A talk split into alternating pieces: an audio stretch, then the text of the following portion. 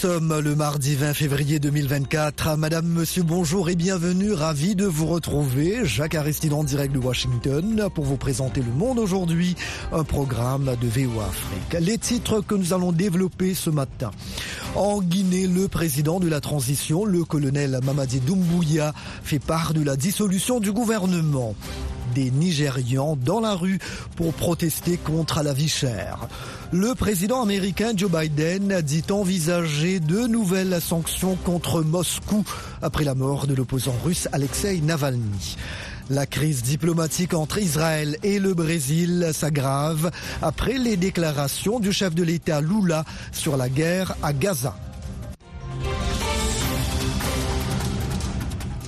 Le colonel Mamadi Doumbouya, chef de la junte au pouvoir en Guinée, a dissous par décret hier le gouvernement en fonction depuis juillet 2022. Aucune raison n'a été donnée. Les comptes bancaires des désormais anciens ministres ont été gelés.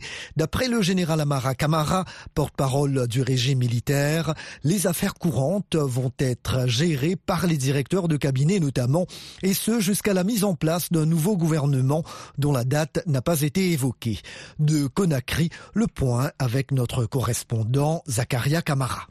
Le gouvernement Goumou est dissous dans un contexte de crise sociopolitique. Le mouvement syndical menace de déclencher une grève générale illimitée. Les syndicalistes guinéens réclament la libération du secrétaire général du syndicat des professionnels de la presse la baisse des prix des denrées de première nécessité et la levée des restrictions d'Internet. Des situations qui attendent le futur gouvernement, mais en attendant, ce sont les directeurs de cabinet, les directeurs généraux et leurs adjoints qui assurent la continuité de l'administration. Nommé Premier ministre par intérim le 16 juillet 2022, et confirmé le 20 août de la même année, Bernard Goumou n'aura pas réussi à mettre en place un dialogue politique inclusif réclamé par la classe politique. Il semblait même ces derniers temps ne pas être en phase avec certains ministres de son gouvernement. Zakaria Kamara pour VO Afrique, Conakry. Des habitants d'Ibadan, dans le sud-ouest du Nigeria, sont descendus dans la rue hier pour protester contre la flambée du coût de la vie après d'importantes manifestations dans le nord du pays au début de ce mois. Dilidikou. Surveillés par des policiers et des militaires, les manifestants ont fermé une route et brandi des pancartes sur lesquelles ils ont inscrit fin de la mauvaise gouvernance, fin de la pénurie alimentaire et fin de la misère nigériane. Olaïde Alamou, un étudiant de 26 ans, interpelle le président. Monsieur Tinoubou doit faire quelque chose, a-t-il dit. À son arrivée au pouvoir en mai 2023, le président Bola Tinoubou a mis fin à la subvention des carburants et au contrôle des devises, ce qui a entraîné un triplement des prix de l'essence et une hausse du coût de la vie. Le président nigérian demande souvent à la population de patienter, affirmant que ces réformes économiques vont permettre d'attirer des investisseurs étrangers et faire redémarrer l'économie. Le taux d'inflation a atteint 29% en décembre, son plus haut niveau depuis trois ans. Les conditions de vie difficiles dans le nord ont déclenché des manifestations dans plusieurs villes, notamment à Souleja, près de la capitale Abuja, à Mina, dans l'état du Niger, et à Kano, deuxième ville du pays. Au Mali, 15 personnes ont été tuées et 46 blessés, dont des cas graves, lorsqu'un car est entré en collision avec un camion hier. Le car, en provenance de Mopti et se rendant à la capitale Bamako, a percuté le camion de 10 tonnes roulant dans le sens inverse entre les localités de Kessedougou et Ouane. Les accidents de la route sont fréquents au Mali et sont généralement dus au mauvais état des routes et des véhicules et à des défaillances humaines. En Guinée, la police a démantelé un réseau de trafic de passeports au sein du ministère de l'Intérieur. 41 individus, dont des Camerounais, des Guinéens, des Nigérians et des Sénégalais, ont été arrêtés et pourraient, pour certains, être accusés de crimes, a indiqué hier à Boche Kandé, le ministre de l'Intérieur. Trois des agents gouvernementaux impliqués dans cette affaire ont également été appréhendés. L'Afrique du Sud a enregistré près de 84 meurtres par jour entre octobre et décembre décembre, en hausse de 2% par rapport au dernier trimestre 2022. Rosine Munezero. Ces chiffres pourraient mettre dans l'embarras le parti au pouvoir, l'ANC, qui gouverne le pays depuis l'avènement de la démocratie il y a 30 ans et doit faire face à des élections générales difficiles prévues cet été. L'immigration irrégulière et la criminalité galopante sont des questions politiques centrales à l'approche de ce scrutin. Le ministre de la Police, Becky Sele, a indiqué lors d'une conférence de presse à Pretoria que 7710 personnes avaient été victimes d'homicides au cours du dernier trimestre de 2023. Les viols ont légèrement diminué de 1,7% par rapport au même trimestre de l'année précédente. Le ministre a également souligné que les enlèvements contre rançon sont devenus une activité lucrative pour le crime organisé dans le pays. Le principal parti d'opposition, l'Alliance démocratique, a critiqué le gouvernement en affirmant que la criminalité n'avait cessé d'augmenter depuis l'arrivée au pouvoir de l'ANC en 1994. Mais le ministre a assuré de son côté que les efforts de la police pour combattre les criminels s'avérait efficace et que davantage de ressources avaient été allouées au bureau de police confronté à un nombre élevé de meurtres. En République démocratique du Congo, des manifestants anti-Rwanda ont brûlé les drapeaux de pays occidentaux à Goma hier, les accusant de soutenir Kigali à travers la rébellion du M23. Nous sommes dans la rue pour dénoncer les crimes dont les Congolais sont victimes, a déclaré Espoir Minuka, militant du mouvement Lucha Lutte pour le changement. Le Rwanda nous tue chaque jour et est soutenu par la communauté internationale. C'est pourquoi nous avons brûlé ces drapeaux, a-t-il ajouté. Kinshasa accuse Kigali de soutenir les rebelles du M23 dans le but de contrôler les vastes ressources minérales de la région orientale de la RDC, ce que le Rwanda nie. VOA Afrique à Washington. Vous êtes à l'écoute du monde aujourd'hui. Le président américain Joe Biden envisage de nouvelles sanctions contre la Russie après la mort de l'opposant Alexei Navalny dans une prison de l'Arctique. Nanit Talani. Nous avons déjà des sanctions, mais nous envisageons des supplémentaires, a déclaré au journaliste Joe Biden, qui rend le président Vladimir Poutine responsable de la mort d'Alexei Navalny. Les États-Unis et l'Union européenne ont déjà mis en place une série de sanctions contre Moscou après son invasion de l'Ukraine en février 2022. Biden a également réaffirmé son soutien à l'Ukraine. Les républicains exigent un durcissement de la législation sur l'immigration avant toute nouvelle aide à l'Ukraine. Le Sénat, à majorité démocrate, a approuvé une nouvelle enveloppe comprenant 60 milliards de dollars d'assistance militaire pour l'Ukraine, qui la réclame désespérément aux États-Unis et à ses alliés occidentaux. Pour sa part, la veuve d'Alexei Navalny a promis de continuer la lutte contre le président russe Vladimir Poutine, menée par son époux dans une vidéo publiée hier. Yulia Navalnaya a appelé ses partisans à la rejoindre en assurant que son équipe allait découvrir qui avait commis ce crime selon elle et dans quelles circonstances. Par ailleurs, elle a fait une brève allocution hier lors d'une réunion à Bruxelles des ministres des Affaires étrangères de l'Union européenne.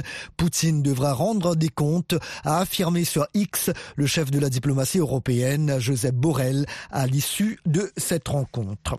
C'est une crise diplomatique qui s'envenime, crise provoquée par les déclarations du chef de l'État brésilien comparant la guerre dans la bande de Gaza à la Shoah, l'extermination des Juifs par les nazis.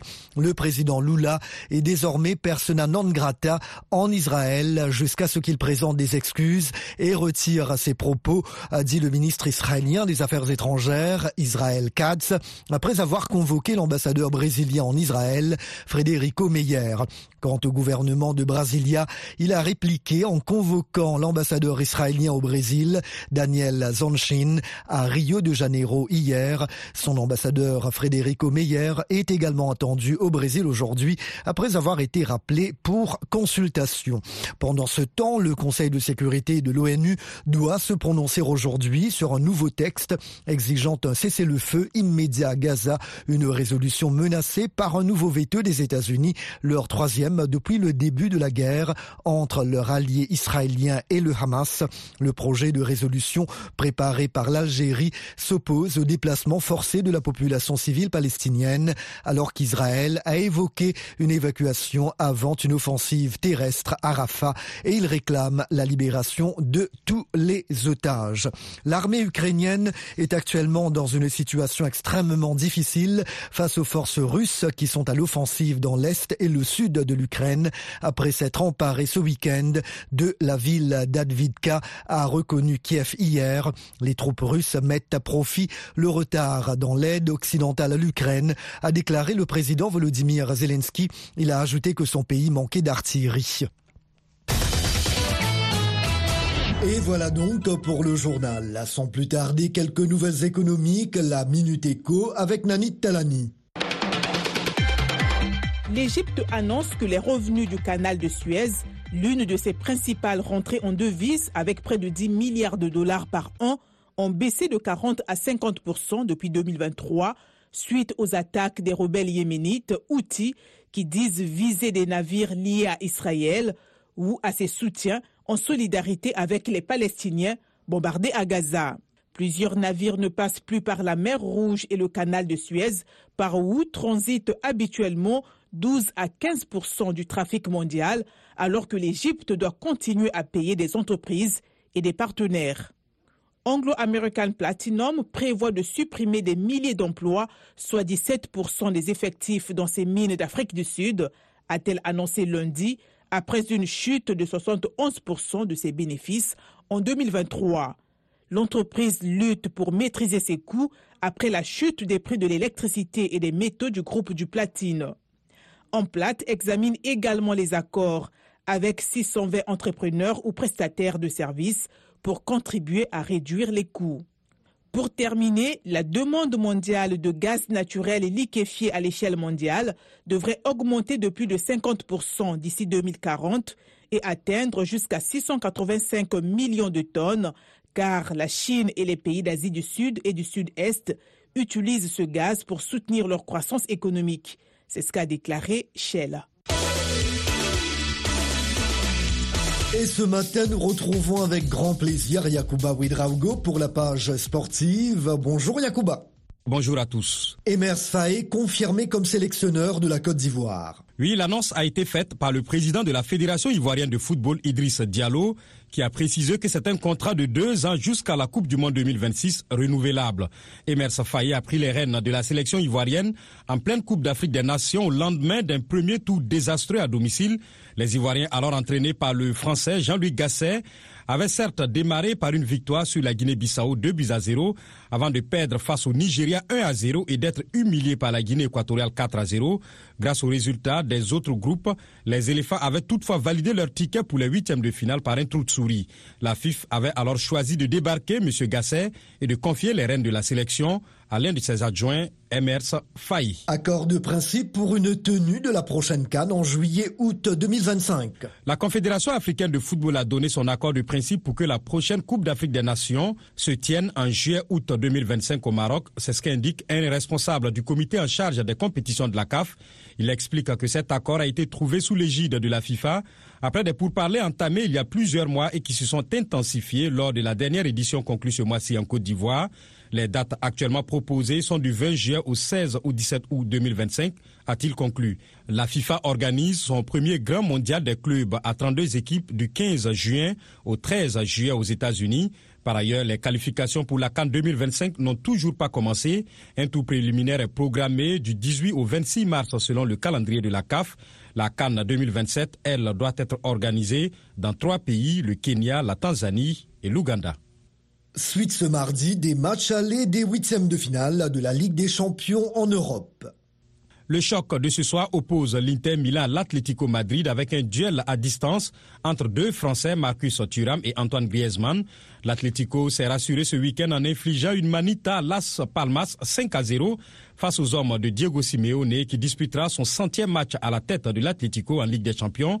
Les Italiens seront en pleine confiance après avoir empoché 12 points sur 12 en Série A. Dans l'autre match de ce soir, deux équipes en pleine progression vont s'affronter à Eindhoven. D'un côté, le PSV qui n'a perdu qu'un seul match cette saison 4 à 0 contre Arsenal en phase de groupe de la Ligue des Champions. Et de l'autre, Dortmund qui s'est sorti du groupe compliqué avec le PSG, Milan et Newcastle. Merci bien Yakuba.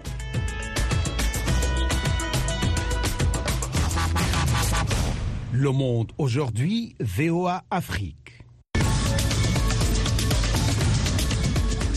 Un grand merci de votre fidélité à VOA Afrique. Vous écoutez Le Monde aujourd'hui. Jacques a resté toujours au micro. Il est l'heure maintenant de vous proposer la tranche magazine. Le Togo vit depuis quelques semaines au rythme des coupures d'électricité intempestives. La situation s'est aggravée ces derniers jours au grand mécontentement de la population qui peut passer toute une nuit dans le noir en ces temps de forte chaleur. Les services et les commerces ne sont pas épargnés non plus.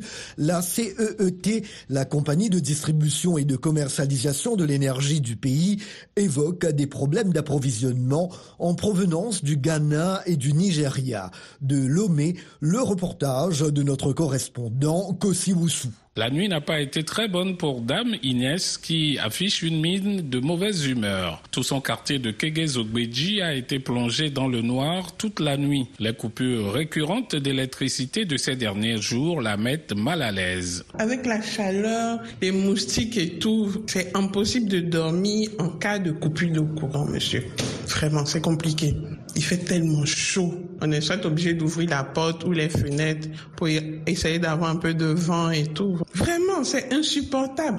Depuis quelques semaines, les coupures d'électricité sont devenues monnaie courante dans la capitale Lomé et dans les principales villes du Togo. Félix habite la ville d'Anéro à 50 km de la capitale. La coupure d'électricité a commencé en début du mois de janvier. Puis, on a constaté que la situation s'est aggravée. C'était un jour, par exemple la journée d'hier, la coupure a eu lieu autour de 9 h du matin et ça a continué jusqu'à 21 h ce n'est qu'après cette période que l'électricité est revenue. Dans les services publics, les entreprises et les commerces, le travail devient difficile. Léon, un fonctionnaire, témoigne. C'est la croix et la bannière. Ces derniers temps, dans les services, je me rappelle hier, toute la matinée, on n'a pas pu travailler parce qu'il n'y avait pas le courant. Et quand vous sortez partout, c'est comme ça. Vous rentrez à la maison, il n'y a pas d'électricité, il n'y a pas de courant. Vraiment, c'est un peu compliqué. Justin aurait voulu que la compagnie énergie électrique du Togo communique davantage afin que les opérateurs économiques prennent des dispositions idoines.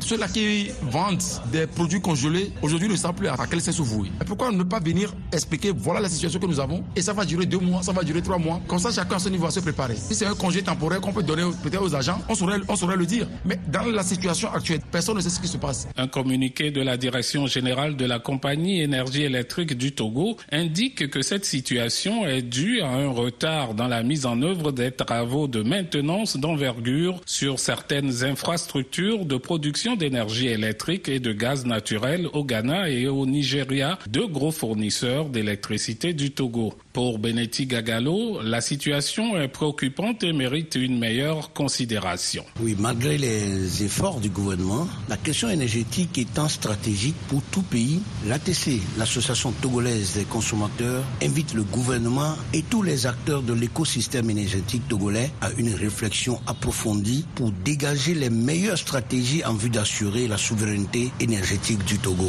Il faut dire que les Togolais ne sont pas au bout de leur peine. La société togolaise des eaux, qui fournit de l'eau potable aux populations, annonce qu'à raison des coupures électriques, la fourniture de l'eau potable connaîtra, elle aussi, des perturbations. Kosiwusu, Lomé pour VOA Afrique. Retrouvez-nous sur VOA Afrique 24 h sur 24 à Lomé sur 102.3 FM. Au Mali, dans la région de Banzagara, dans le centre du pays, les communautés Dogon de la commune de Sanga ont finalement décidé d'enterrer la hache de guerre. Une cérémonie de réconciliation s'est récemment tenue dans la commune. Le reportage sur place de notre correspondant Tidjani Ouedraougou. Une poignée de mains symbolisant la paix et la réconciliation, la raison qui a primé sur la violence à Sanga, une ville située dans la région de Badiagara. Il y a plus de deux ans, la quiétude des populations a été menacée par un conflit intracommunautaire. Ali Dolo est le maire de la commune de Sanga. Il estime que le conflit est venu de nulle part. Il n'y a pas de Sanga d'en haut, Sanga d'en bas. Tout Sanga, c'est Sanga. Et on a les mêmes noms de famille qui est Dolo, Bedi Landiras.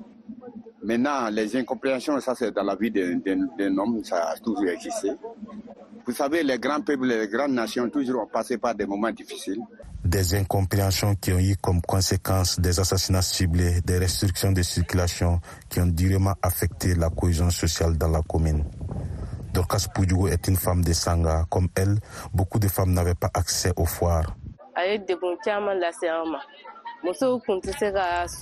Il y avait beaucoup de difficultés. Les femmes ne pouvaient pas aller vendre au marché afin de subvenir à leurs besoins. On ne pouvait pas se rendre visite mutuellement entre parents car tout le monde était dispersé.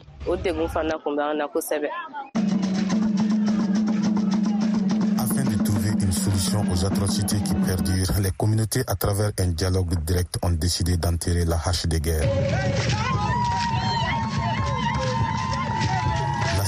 De Sanga est un exemple du dialogue intermalien prôné par les autorités, nous dit Paul Togo, un leader communautaire. Sanga, c'est la culture. Tout ce qui s'est passé, la source, c'est ici à Sanga. Si on reprend cela, si eux, ils se comprennent, ils se prennent la main, ils visitent encore leur cœur pour le pardon, pour l'union, pour la cohésion, pour le vivre ensemble, c'est tout ce qu'on a demandé. Hachimi a demandé le dialogue national, pour la cohésion, le vivre ensemble, nous suivons cela. La paix règne à nouveau à Sanga, une ville touristique classée patrimoine mondial par l'UNESCO. Tidjani Wedraogo pour VOA Afrique, Koro. Restez branchés 24 heures sur 24 sur VOA Afrique à Gao, au Mali, sur 92.9 FM. Partout dans le monde, des patients sont toujours confrontés à des pénuries de médicaments, bien que les blocages de la chaîne d'approvisionnement due au Covid-19 soient résolus. Le Sénat américain envisage des solutions pour qu'un organisme à but non lucratif puisse trouver ces médicaments. Caroline Pressouti, correspondante principale de la VOA à Washington, nous raconte le combat d'une femme pour obtenir les médicaments dont elle a besoin. Le récit est de Thierry Kaoré. Tony Dez Omid est dans un rare moment de calme. La plupart du temps, elle parcourt les bois quelques mois seulement après avoir vaincu son deuxième cancer de l'ovaire. Dez Omid a mené des combats d'un autre genre. Ce chef de police à la retraite de Kari, en Caroline du Nord, est également un vétéran de l'opération Tempête du désert en Irak. Mon unité était le 528e bataillon de soutien aux opérations spéciales. Aujourd'hui, le pays pour lequel elle s'est battue ne peut pas fournir à son médecin les médicaments nécessaires à sa guérison. Mon docteur est arrivé un peu énervé et m'a dit J'ai de très mauvaises nouvelles. Vous ne pourrez pas recevoir votre corboplatine demain. Des Omid n'est pas la seule. L'Université de l'Utah a constaté que les pénuries de médicaments aux États-Unis ont atteint un niveau de record l'année dernière avec 309 médicaments manquants. La majorité d'entre eux sont des médicaments génériques bon marché comme le carboplatine. Laura Bay a fondé une association à but non lucratif, Angel for Change, basée en Floride et axée sur les patients qui s'efforcent de mettre un terme aux pénuries. Elle a trouvé le médicament, le carboplatine, dont Des Omid avait besoin. Le groupe approvisionne des hôpitaux entiers afin que les administrateurs puissent éviter de prendre des décisions difficiles concernant les patients malades. Laura Bay, fondatrice de l'organisation à but non lucratif Angel for Change. C'est le chef des acheteurs, le chef des pharmaciens, le chef des médecins avec une personne chargée de l'éthique qui ouvre les dossiers et disent qui va recevoir ceci et qui ne va pas l'avoir. C'est une stratégie actuelle d'atténuation des pénuries aux États-Unis. Le Congrès en a pris conscience. Le docteur Stephen Schleicher est médecin-chef à l'hôpital d'oncologie de Tennessee. Nous n'avons pas pu traiter 90% des patients qui auraient dû recevoir des médicaments. Les experts attribuent les pénuries au coût peu élevé. Voici comment cela fonctionne. Un médicament générique injectable nécessite des tests et un développement approfondi. Il nécessite des protocoles de fabrication précis et l'approbation réglementaire de la Food and Drug Administration. Ensuite, selon les experts, le marché force le prix à descendre en dessous du prix d'une bouteille d'eau. Alan Kukel est vice-président de la pharmacie Civica. Ces prix bas réduisent la motivation et la capacité des fabricants à investir dans la qualité ou dans des installations plus récentes. Cela pousse la production à l'étranger. C'est le cas par exemple de laine, où la FDA a récemment bloqué certaines importations pour des questions de qualité, ou la Chine, un fournisseur majeur de médicaments américains. Le secrétaire à la santé et aux services sociaux L'agence qui s'occupe des médicaments sur ordonnance a indiqué que son agence fait son possible jusqu'à ce qu'elle obtienne plus d'autorité de la part du Congrès. Cette autorité pourrait consister à proposer aux fabricants des mesures d'incitation pour les aider à combler le déficit. Avec vous. Dans Washington Forum cette semaine, l'Union africaine face aux multiples crises qui secouent le continent. Le nouveau président de l'organisation, le Mauritanien El Ghazouani, a appelé au retour de la sécurité et de la stabilité, ainsi qu'au renforcement de la coopération entre pays membres. Le 37e sommet s'est tenu dans un contexte de coup d'État, de crise politique comme au Sénégal, ainsi que de tensions entre pays comme celle entre la RDC et le Rwanda, ou encore l'Éthiopie et la Somalie. Quelle feuille de route pour l'Union africaine en 2024 Rendez-vous ce jeudi à 19h temps universel sur VOA Afrique et voaafrique.com en rediffusion samedi et dimanche. Le gouvernement israélien s'oppose à la reconnaissance unilatérale d'un État palestinien. Cette nouvelle intervient alors que les États-Unis et d'autres pays appellent de plus en plus à une solution à deux États. Pendant ce temps, le conflit au Moyen-Orient s'aggrave. Véronica Balderas Iglesias de la VOA nous en dit davantage. Son reportage est relaté par Yacouba Ouidraogo. Le gouvernement israélien a approuvé dimanche une décision déclaratoire qui s'oppose à la reconnaissance unilatérale d'un État palestinien. La mesure a été soumise au vote par le Premier ministre Benjamin Netanyahou. Israël rejette catégoriquement les idées internationaux relatifs à un arrangement permanent avec les Palestiniens. Un tel arrangement ne pourrait être obtenu que par des négociations directes entre les parties. Une telle reconnaissance, après le massacre du 7 octobre, accordera un prix important à la terreur. Netanyahou faisait référence à l'incursion terroriste de l'année dernière au cours de laquelle les militants du Hamas ont tué environ 1200 personnes et en ont pris 240 en otage. Le vote du cabinet israélien est intervenu le lendemain de la rencontre entre le secrétaire d'État américain Anthony Blinken et le président israélien Isaac Herzog en marge de la conférence de Munich sur la sécurité. Tout en étant un fervent défenseur de l'État juif, les États-Unis sont depuis longtemps partisans d'une solution à deux États pour mettre un terme définitif au conflit au Moyen-Orient. Nous pensons à la souffrance des personnes prises au milieu du conflit, y compris les hommes, les femmes et les enfants palestiniens de Gaza. Nous pensons aussi aux véritables opportunités qui s'offrent à nous pour un avenir meilleur et plus sûr pour les Israéliens, les Palestiniens et tous nos amis de la région.